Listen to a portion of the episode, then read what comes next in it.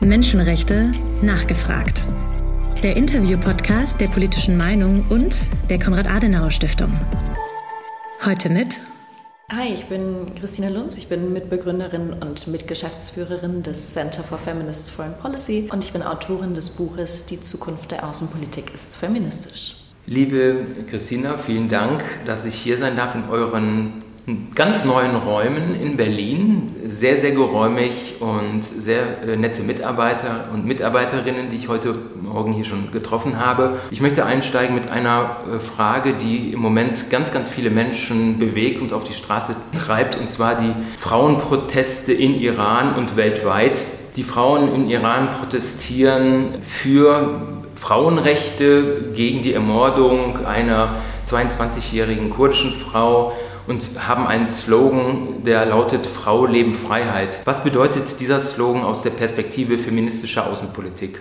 Die Proteste im Iran bewegen mich und uns beim Center for Feminist Foreign Policy ganz, ganz, ganz genauso, ähm, weshalb wir heute am Tag der Aufnahme des Podcasts kurz vor einer Veranstaltung stehen, die wir ausrichten zu den Protesten im Iran. Die Veranstaltung heißt um, ähm, In Solidarity with the Women in Iran, Feminist Foreign Policy Response towards Iran. Und es wird die deutsche Außenministerin Annalena Baerbock teilnehmen, aber auch prominente Stimmen wie eine Nathalie Amiri oder Enissa Amani, Gilda Sahebi, Sanam Andalini. Und wir werden genau das besprechen. Und für mich oder genau für mich bedeutet der Slogan genau das, was wirklich wirklich die Prämisse von feministischer Außenpolitik ist, dass solange patriarchale Unterdrückung gegenüber Frauen, aber auch andere marginalisierte Gruppen kein Ende hat, wird es keine Freiheit für, für alle geben und wird es aber auch weltweit global gesehen keinen Frieden und Stabilität für, für unsere Gesellschaften geben. Am Brandenburger Tor gab es bereits mehrere große Solidaritätsdemonstrationen für die Frauen im Iran und auf großen Transparenten wurde gefordert eine feministische Außenpolitik und ich habe mit den äh, Transparenthalterinnen gesprochen, sie gefragt, was erwartet ihr von der Außenministerin und mir wurde gesagt, wir erwarten mehr zumindest als nur einige Zeilen auf Instagram. Wie hat aus deiner Perspektive die feministische Außenpolitik äh, in Deutschland auf die Iran-Proteste reagiert. Mhm.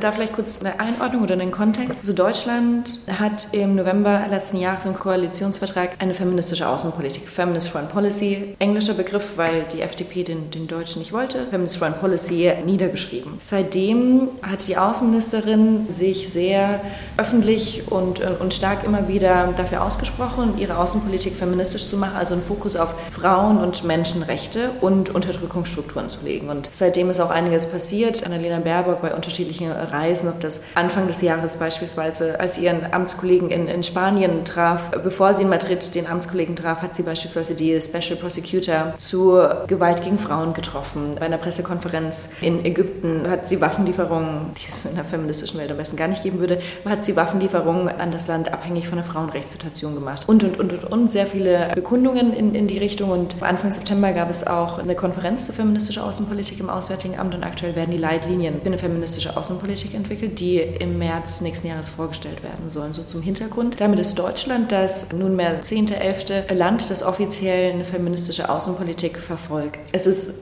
absolut richtig, dass von einem Staat, das so hohe Ansprüche irgendwie hat und Erwartungen auch weckt dadurch, viel gefordert werden darf. Und das darf erstmal, das muss so. Und wenn man in, im Iran, wir sprechen davon mehr als 40 Jahren massiver, eine der stärksten, Afghanistan vergleichbar jetzt, aber eine der stärksten Unterdrückungen gegenüber Frauen, gegenüber Frauenrechte in der Welt. Ähm, Frauen können sich nicht scheiden lassen, Frauen haben keine Selbstbestimmung über, ähm, über ihren Tagesablauf, wo, wo, wo sie sich aufhalten, über, über ihren Körper, wie sie sich kleiden. Und die Ideen, die stimmen auch ähm, bei Strafverfolgung, wenn es sie überhaupt gibt, von Frauen, wiegt um einiges, um viel, viel, viel weniger als Aussagen von Männern und so weiter. Also massive Unterdrückung. Und die Proteste sind, scheinen das Resultat von jahrzehntelanger Wut gegenüber dieses, äh, dieses Regimes zu sein. Und Daher, wenn, ist es total nachvollziehbar, dass es diese starken Forderungen auch gegenüber Deutschland gibt. Und Deutschland als einer weltweit immer noch einer der ja, stärksten und wichtigsten Player in internationaler Politik, nicht nur auch bei den Nuklearverhandlungen involviert. Und das deutsche Außenministerium, die deutsche Bundesregierung hat zögerlich reagiert am Anfang. Es äh, ging einige Tage verstrichen ins Land, bis es überhaupt ein Statement gab. Inzwischen hat die Außenministerin sehr deutliche Worte gefunden. Und wenn jetzt gefordert wird, dass es mehr gibt als Instagram-Statements, ist das nachvollziehbar. Es gab inzwischen mehr. Es gab Sanktionen auf EU-Ebene und, und auch hier Forderungen von feministischer Zivilgesellschaft, dass es mehr geben muss. Es wird gefordert, dass es eine Pausierung der Verhandlungen zum Nuklearabkommen gibt und dass Sanktionen aber auch verstärkt werden. Also dass sie wirklich die,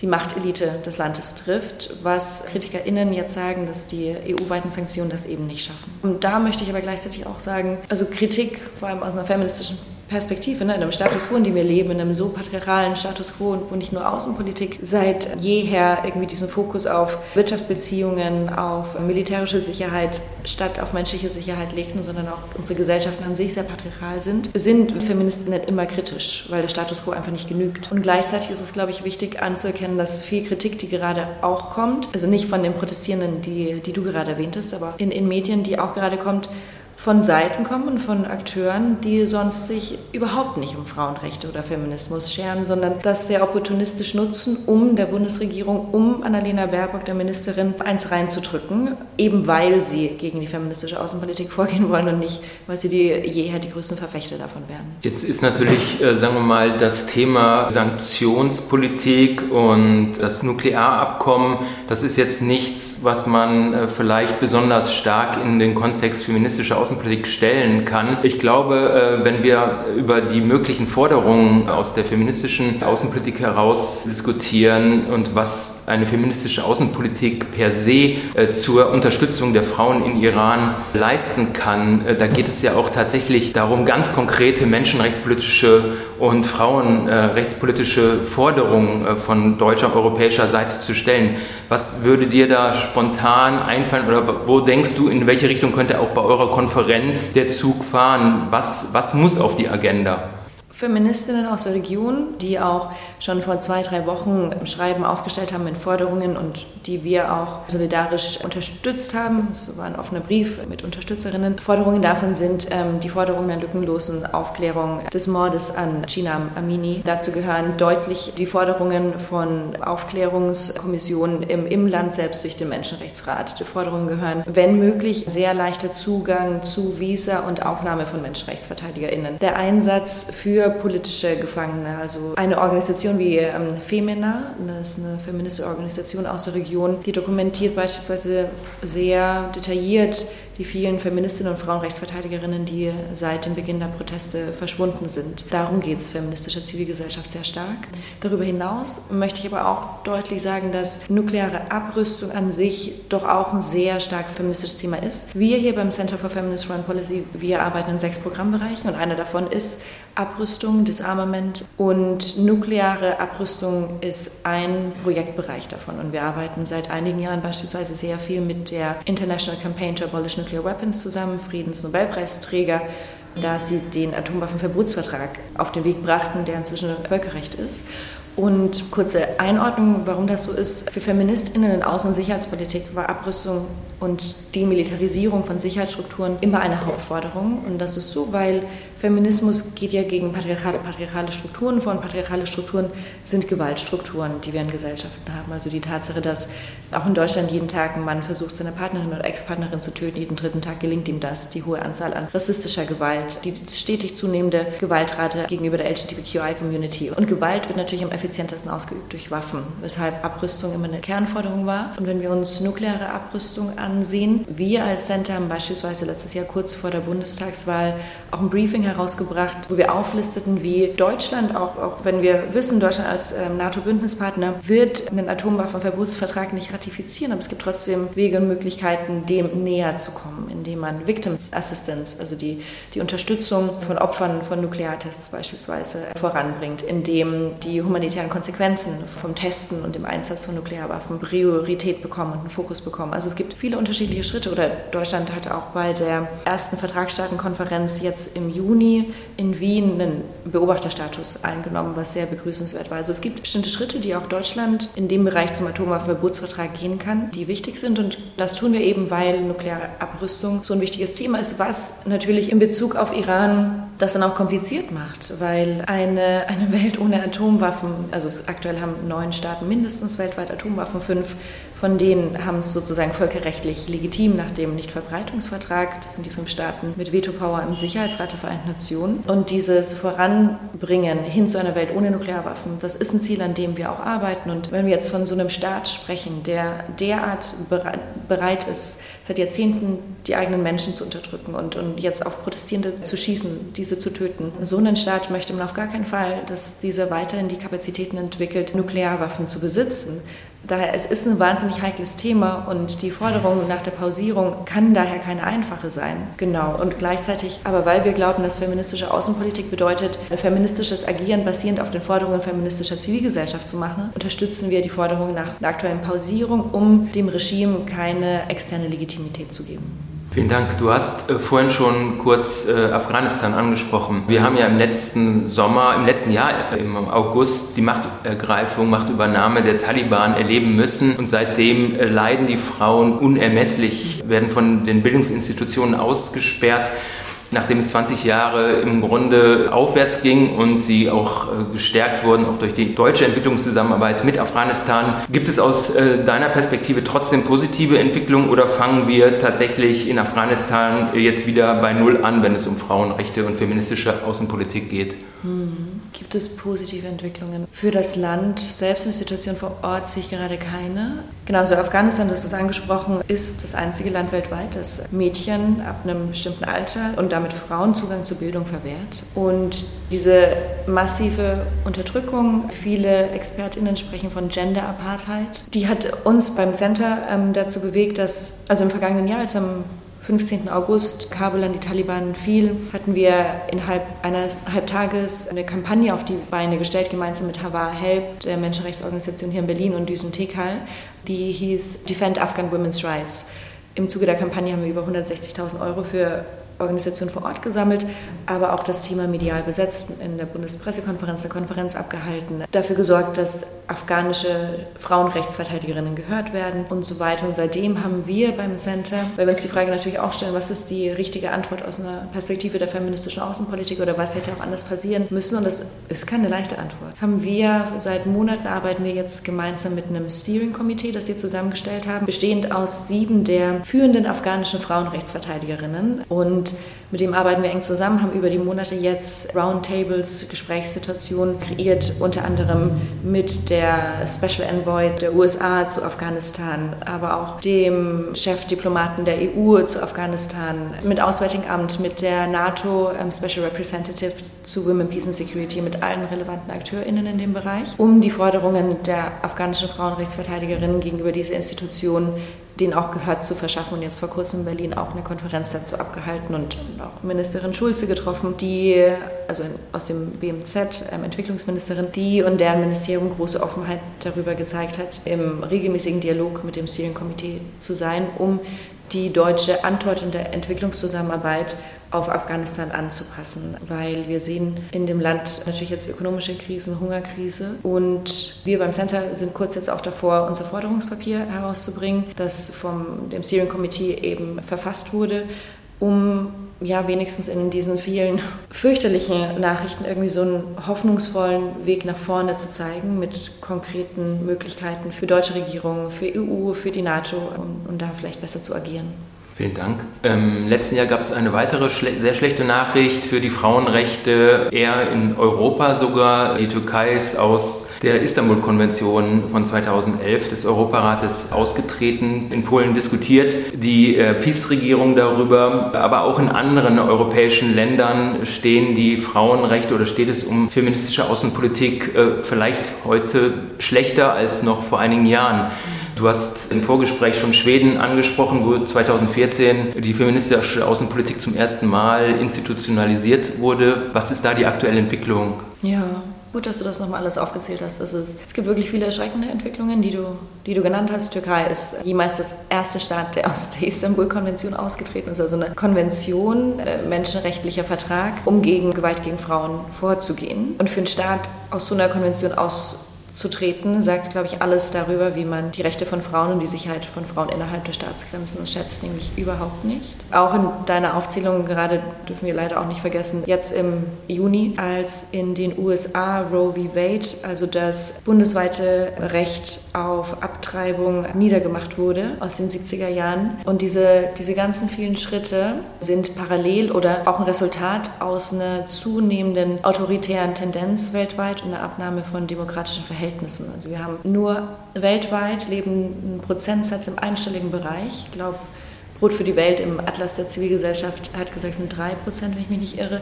Drei Prozent der Weltbevölkerung leben nur in komplett freien Gesellschaften, Zivilgesellschaften, wo sie komplett offen ihre Meinung äußern können und, und zumindest ein Großteil ihrer Menschenrechte genießen können. Und genau, also wenn Autokraten, wenn antidemokratische Kräfte Macht bekommen und Macht an diese auch übertragen wird, auch in Demokratien wie irgendwie in Italien oder Schweden durch die kürzlichen Wahlen, dann sehen wir eigentlich immer als erstes eine Beschneidung von Frauenrechte und Rechte der LGBTQI-Community und marginalisierten Gruppen im Allgemeinen. Und in Schweden beispielsweise jetzt mit der neuen rechten, rechtskonservativen Regierung eine der ersten Dinge, die jetzt Schweden vor kurzem verkündet hatte, nach der Präsentation der neuen Regierung, war, dass der Außenminister erstmal klar machte, dass die feministische Außenpolitik gecancelt wird. Also die gibt es jetzt so nicht mehr, wird es jetzt so nicht mehr geben in Schweden. Es wurden sofort entsprechende Inhalte von der Regierungswebseite zu feministischer Außenpolitik am selben Tag noch genommen und das ist wahnsinnig erschreckend, wütend machend. Es ist keine Überraschung und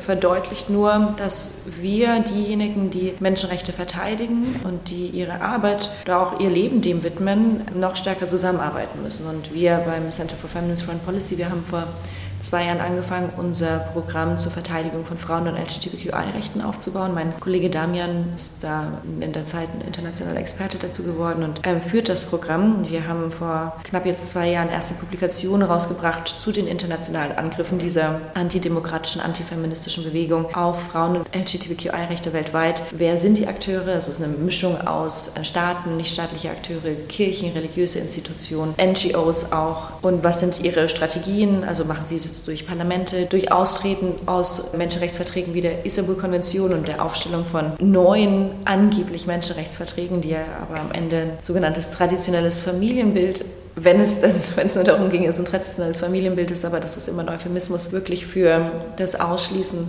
der Lebensrealitäten von ganz, ganz, ganz vielen Menschen. Wirkliche Menschenrechtsverträge durch angebliche Menschenrechtsverträge, die Menschen ausschließen. Oder was ist die Finanzierung? Also ein Bericht aus einer parlamentarisch, innerparlamentarischen Gruppe der, der EU, der heißt The Tip of the Iceberg, weil es auch wirklich nur die Spitze des Eisbergs sein kann, diese Zahlen, die man gefunden hat. Aus dem letzten Jahr zeigt, dass zwischen 2009 und 2018, also innerhalb von zehn Jahren, äh, mehr als 700 Millionen Euro in die EU hinein investiert wurden, um Frauen- und LGBTQI-Rechte abzubauen. Also das, das beobachten wir jetzt seit eineinhalb, zwei Jahren. Wir, wir trainieren in Summer Schools und, und Workshops MenschenrechtsverteidigerInnen, wir bauen Koalitionen und genau die Arbeit muss einfach noch viel, viel, viel stärker zunehmen und wir brauchen nochmal Verbündete.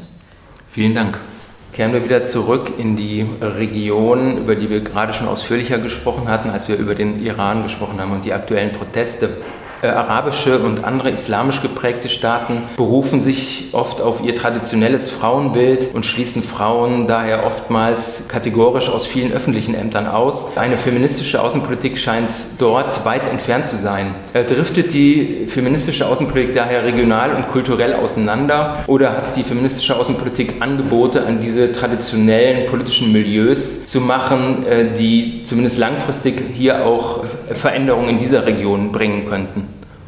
Das ist eine wichtige Frage und ähm, ist ein bisschen ähnlich, also du, du, hast die so nicht gestellt, aber ist ähnlich zu einer Frage, die mir sehr oft gestellt wird und das ist nämlich, ob Feminismus ein Western-Konzept ist und ob wir damit überall auf der Welt irgendwie weiterkommen. Und ich glaube, die Proteste, die Revolution, unterschiedliche KommentatorInnen bezeichnen das unterschiedlich, im Iran zeigen uns gerade, dass das ist gelebter Feminismus, genau das, was dort passiert. Und wenn, wenn die Frage gestellt wird nach, kommt man mit feministischer Außenpolitik überhaupt in manchen Staaten weiter, weil oft gesagt wird, ähm, in vielen Kulturen und Gesellschaften spielt das keine Rolle. Auch über, gegenüber dem afrikanischen Kontinent wird das oft gesagt. Und eine unserer Mitglieder unseres Advisory Boards, Rosemary Kagumire, die hat einmal gesagt, immer dann, wenn das gesagt wird, wird die, die Jahrzehnte und Jahrhunderte lange Kampf der feministischen Bewegung in Afrika uns komplett unsere Erfolge genommen und unsere Daseinsberechtigung.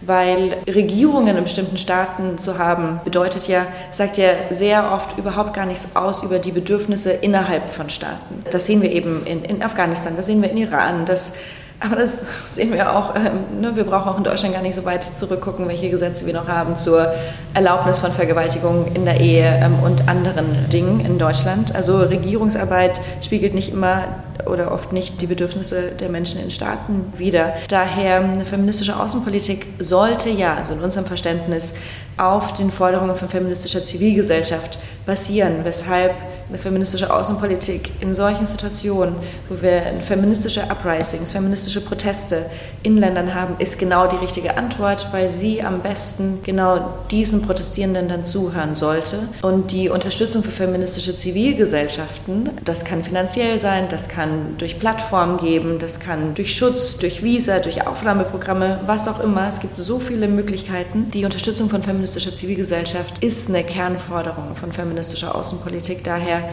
genau in solchen Staaten, wo feministische Zivilgesellschaft, wo Frauen unterdrückt werden, ist sie am allerbesten platziert. Vielen Dank. In fast jedem Podcast-Gespräch sprechen wir über den russischen Angriffskrieg auf die Ukraine, der seit Februar 2022 stattfindet. Feministische Außen- und Sicherheitspolitik wird oft als Friedenspolitik auch definiert. Auch in deinem Buch gehst du darauf ein. Und du hast ja auch gerade schon was zum Thema Abrüstung gesagt. Inwieweit positioniert sich eine feministische Außenpolitik zum Krieg in der Ukraine? In welche Richtungen denkt man da, wenn es darum geht, diesen Krieg zu beenden? Vielleicht ein paar Worte dazu, warum das überhaupt ein feministisches Anliegen ist. Also ist es ja, alle, ähm, alle Kriege und Konflikte auf dieser Welt sind das. Als feministische Zivilgesellschaft, die LGBTQI-Community, die war sehr wenig verwundert darüber, was am 24. Februar passiert ist. Ein Staat, der seit so vielen Jahren die LGBTQI-Community, Frauen, ihrer Rechte beraubt. Ne? Irgendwie durch das Wiederlegalisieren von sogenannter häuslicher Gewalt, durch die Verteufelung allem, das nicht heterosexuell ist. Das sind Precursors, das sind Vorzeichen dafür, dass sehr wahrscheinlich sehr schnell Schlimmeres naht. Statt der so gewaltbereit gegenüber der eigenen politischen Minderheiten ist. Und das zeigt auch Forschung, dass eben der signifikanteste Faktor dahingehend, ob ein Land nach innen oder nach außen gewaltbereit ist, ist das Niveau an Gleichberechtigung. Also Staaten und Regime, die die Menschen innerhalb von Staatengrenzen unterdrücken, sind sehr wahrscheinlicher dabei, auch Kriege und Konflikte gegenüber anderen Staaten anzuzetteln. Und der Krieg selbst, ähm, ein Krieg von, von, von Männern geführt und von Männern äh, diese Entscheidung auch getroffen, dass das passiert und ermöglicht durch ja, jahrzehntelange massive Hypermilitarisierung der Gesellschaften, die involviert sind, Gesellschaften weltweit. Über Hypermilitarisierung könnte man einen eigenen sehr langen Podcast machen. Was eben diesen Krieg dann auch ermöglicht hat, führt dazu, dass, dass es viele auch Frauen- oder geschlechterspezifische Auswirkungen hat. Also der, die Zunahme an Menschenhandel, Frauen, die fliehen, also Männer, die nicht fliehen dürfen, auch das ist Patriarchat, weil wir denken, es sind die Verteidiger, die Beschützer, die Kämpfer, sie dürfen nicht fliehen, Frauen, die fliehen, dann zu oft Opfer von Menschenhandel werden. Sexualisierte Gewalt in Konflikten Konflikten, die Tatsache, dass auch hier, wie in allen Kriegen und Konflikten, Vergewaltigung als Kriegswaffe eingesetzt wird, die Tatsache, dass, obwohl es Vergewaltigung als Kriegswaffe so lange schon gibt, wie es Kriege und Konflikte gibt, erst seit den 90er Jahren, Mitte 90er Jahren, sexualisierte Gewalt als Kriegsverbrechen ins internationale Völkerrecht aufgenommen wird, auch ein feministisches Thema, ne? warum manche Bedürfnisse über Jahrzehnte und Jahrhunderte keine Beachtung geschenkt wurden. All das und noch viel mehr macht den Krieg zu einem feministischen Anliegen und auch die Tatsache, dass auch wenn in der kurzen Frist natürlich natürlich Menschen, die von brutaler Gewalt betroffen sind, unterstützt werden müssen in der Verteidigung, gibt es die Gleichzeitigkeit damit, dass ein Mehr an Waffen und Militarisierung diese Gesellschaften auch über ein hoffentlich baldiges Ende des Krieges hinaus instabil halten werden. Forschung zeigt genauso, dass nach Kriegsende oft Gewalt gegenüber Frauen, sogenannte häusliche Gewalt, zunimmt aufgrund von Traumatisierung, aufgrund der hohen Verfügbarkeit ähm, von Waffen. Und all diese Punkte verlangen ähm, feministische Antworten. Was die perfektesten feministischen Antworten darauf sind, erarbeiten wir gerade in, in dem Projekt, das wir jetzt Ende des Jahres, Anfang nächsten Jahres starten mit ukrainischer feministischer Zivilgesellschaft für die Forderungen jetzt und ein, ein, ja, ein, wie es nach einem hoffentlich baldigen Ende des Krieges für die, die Menschen vor Ort weitergehen kann. Und aber solche, genau solche, wie auch in, in unserem Afghanistan-Projekt, was ich vorhin erwähnte, solche Forderungen stellen wir am liebsten erst dann auf, wenn wir wirklich mit den Expertinnen der feministischen Zivilgesellschaft vor Ort geredet haben. 2022, wir haben es jetzt in einem Gespräch äh, ausführlich diskutiert, ist durch Kriege und Krisen charakterisiert. Mhm. Was wünschst du dir für das bald schon kommende nächste Jahr 2023 aus der Perspektive feministischer Außenpolitik, damit das Jahr aus dieser Perspektive besser wird als das ausgehende Jahr. Mhm. Ja, danke, dass du es nochmal erwähnt hast. Und, und da, das ist auch einfach so die Hauptprämisse in meinem Buch. Ne? Also die, die Kriege, die Krisen, Konflikte, die wir sehen, ob, ob eine Pandemie, ob wirklich ein Krieg in Europa ein Krieg und Auseinandersetzungen in Äthiopien, in, im, im, Jemen, Aufstände in Iran, Klimakatastrophe, was auch immer wir uns ansehen, das alles kann ja nicht gelöst werden, nationalstaatlich, sondern nur international. Und, und wenn wir eben keinen feministischen Blick darauf anwenden, also verstehen, wie war denn Macht in der Vergangenheit verteilt, dass wir zu so Schieflagen kommen konnten, dann wird so eine Machtmisslage sich nur vergrößern, weshalb Außenpolitik die zu Frieden und Stabilität beitragen möchte, nur feministisch sein kann. Aus feministischer Perspektive hoffe ich, dass dieser, dieser kleine Trend, aber Trends beginnen ja immer klein, hin zu mehr Staaten, die eine feministische Außenpolitik machen. Vor kurzem Kolumbien hat das verkündet, dieses Jahr auch Chile und Spanien und, und Mexiko hat seit 2020 eine feministische Außenpolitik, also auch als Antwort darauf, ob das nur Staaten des sogenannten globalen Nordens machen, dass dieser Trend weitergeht. Ähm, wir beim Center arbeiten stark daran. Wir arbeiten gemeinsam mit den Staaten, die eine feministische Außenpolitik haben, aber auch die, die sich dafür interessieren. Es gibt bei den Vereinten Nationen beispielsweise eine Feminist Foreign Policy Plus Gruppe, also Staaten, die bereits eine feministische Außenpolitik haben und andere, die liebäugeln die sich irgendwie dabei unterstützen und zusammenarbeiten daran, wie man ja diese demokratische Bewegung, was eine feministische Außenpolitik ist, eine aufrichtig demokratische Bewegung, wo alle Bedürfnisse aller Menschen zu Wort kommen, dass wir das vorantreiben. Und das gibt mir Hoffnung, es gibt mir Hoffnung, die wirklich zunehmende Stärke an feministischer Zivilgesellschaft und das auch wenn wir nach Iran gucken und das, ich meine, da werden täglich Menschen getötet, weil sie für ihre most basic human rights irgendwie auf die Straße gehen. Und wenn wir dem irgendwie eine kleine positive Sache abgewinnen können, dann ist das diese wahnsinnig Stärke der Proteste, diese, diese Solidarität mit, ja, Expertinnen sagen zum ersten Mal auch wirklich diese aufrichtige Solidarität mit Frauen und deren Rechten. Und eine Zunahme der feministischen Bewegung, die sehen wir, die sehen wir sehr stark in Lateinamerika. Nirgends, fast nirgends ist die feministische Bewegung auch so stark wie dort. Das alles, das gibt mir Hoffnung. Liebe Christina, vielen Dank äh, für dieses ganz, ganz wichtige Statement zum Abschluss des Gesprächs und vielen Dank für die interessanten Informationen über eure Arbeit. Alles Gute weiterhin. Vielen lieben Dank. Die politische Meinung. Neutral geht gar nicht. Ein Audiopodcast der Konrad-Adenauer Stiftung.